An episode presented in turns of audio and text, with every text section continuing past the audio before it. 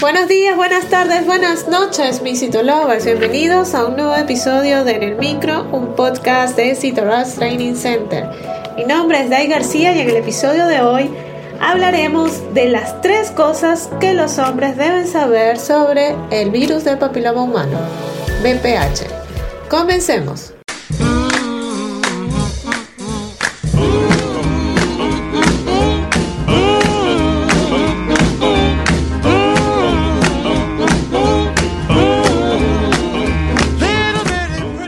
En este episodio vamos a contar tres cosas que los hombres deben saber del BPH.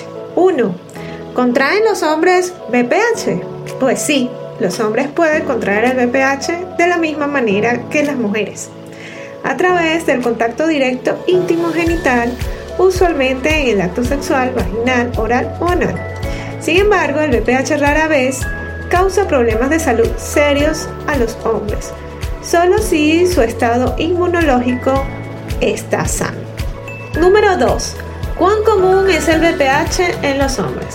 El BPH es muy común tanto en hombres como mujeres.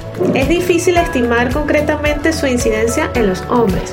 No obstante, los Centros de Control y Prevención de Enfermedades estiman que más de la mitad de los hombres estadounidenses contraerán el BPH en algún momento de sus vidas. Y número 3, ¿cuáles son los síntomas del virus del BPH? El virus de BPH usualmente no causa ningún síntoma. Incluso si el virus provoca cambios en las células de la piel, a menudo estos son tan leves que pasan inadvertidos y no son causa de preocupación.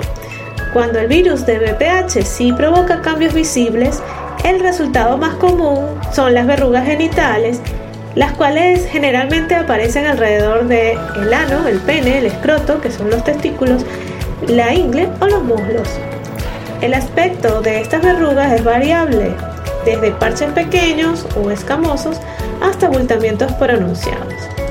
Las verrugas genitales no son preocupantes y pueden tratarse, aunque pueden volver a aparecer si el sistema inmune no ha suprimido totalmente el virus del VPH.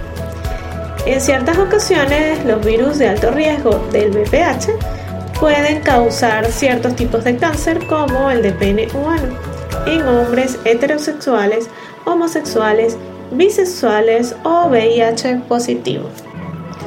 Por eso te invitamos a inscribirte al training de acceso inmediato si te interesa la citopatología para aprender el diagnóstico diferencial del VPH. Te esperamos. Y si te gustó en el micro, la mejor manera de apoyarnos es que compartas este podcast con tus amigos.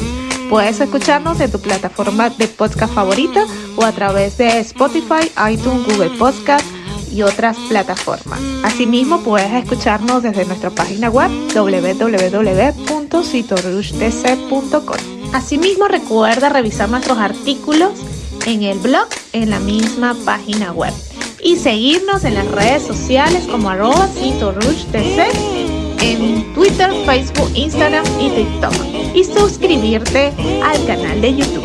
Mi nombre es Dai García y soy CEO and founder de Cito DC. Hasta una próxima emisión.